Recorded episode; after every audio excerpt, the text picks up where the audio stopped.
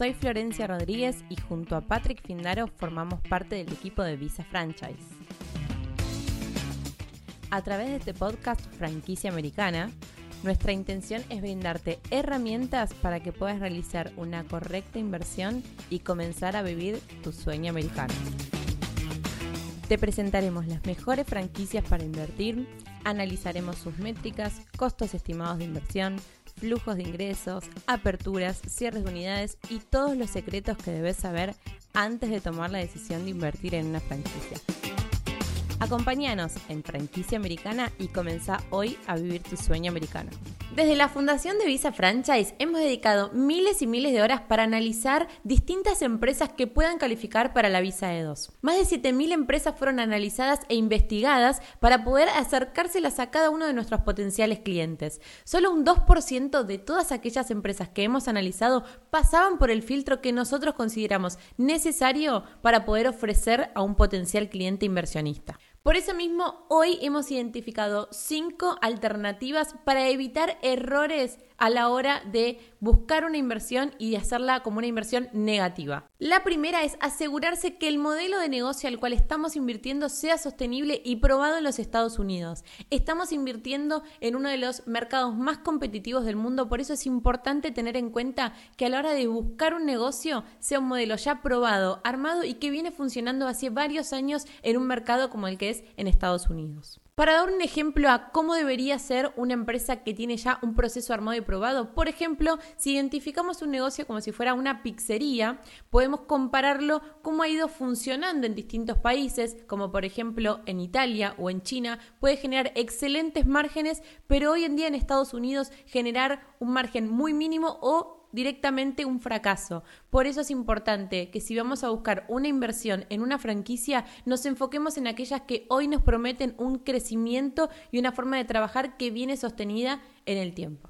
La segunda es tener cuidado a la hora de la búsqueda de un negocio que ya está establecido y se encuentra a la venta. Porque una persona que tiene éxito en su negocio tomaría la decisión de desprenderse del mismo. Simplemente hay que evaluar y analizar cada uno de los puntos y los motivos por los cuales lleva a esa persona a vender su negocio. Las ventas que están declaradas en su extracto contable, ¿son realmente las reales? Por eso es importante también la debida diligencia de un negocio establecido a la venta y encontrar cuál sería el motivo y el valor adecuado para la compra de ese negocio. Posiblemente, si el negocio funciona muy bien y genera X cantidad de ventas, el negocio se pueda vender hasta dos o tres veces más lo que genera hoy en día el negocio anualmente. Eso lleva a que a veces tengamos que pagar un precio más alto para un muy buen negocio o encontrar un negocio económico que seguramente nos lleva al fracaso. Número 3. Investigue con quién se va a involucrar comercialmente. Tener en cuenta si va a invertir en una compañía ya existente, comprar un negocio establecido a la venta o directamente si va a hacer esta inversión con un socio.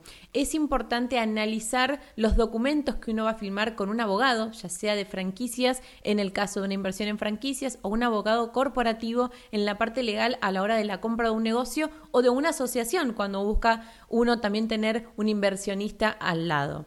Por eso es importante revisar, establecer y leer el contrato para tener en cuenta qué está firmando uno y cómo se está obligando comercialmente de ahora en adelante. Otro paso fundamental en este número 3 que estamos analizando es poder reunirse con otros franquiciadores y franquiciados que ya se encuentran hoy en día trabajando con ese negocio. Es importante evaluar y también escuchar o recibir un feedback de alguien que ya se encuentra trabajando en el tema y en ese negocio fundamentalmente. Número 4. Identifique qué es lo que está buscando y quién lo ayudará a cumplir sus objetivos. Tener identificado qué tipo de inversionista será uno. Si va a invertir un mínimo de 100 mil dólares y va a estar dispuesto a trabajar entre 30 y 40 horas semanales o ser un tipo de inversionista un poco más retirado del negocio en el cual necesitará invertir un mínimo de 200 mil dólares y tener ayuda de un manager que gerenciará el día a día de ese negocio.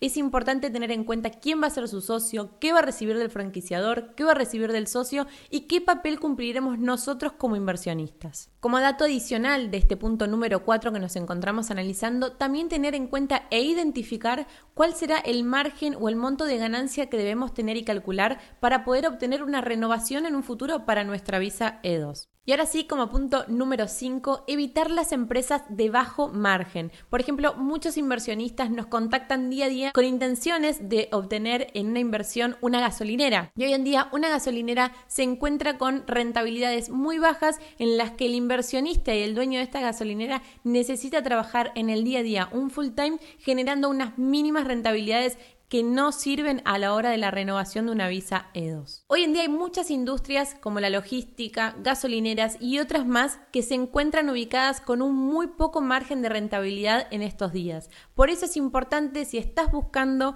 una inversión, si estás buscando obtener una franquicia o un negocio que aplique para tu visa E2 con buenos margen de rentabilidad, no dudes en ponerte en contacto a mi número de WhatsApp que vas a encontrar en la pantalla o simplemente mandándome un correo para poder enviarte toda la que necesitas saber sobre nuestros servicios. Muchas gracias. Y este fue un nuevo capítulo de Franquicia Americana. Muchas gracias por escucharnos y no te olvides de compartirlo con tus amigos y además dejarnos una reseña. Muchas gracias.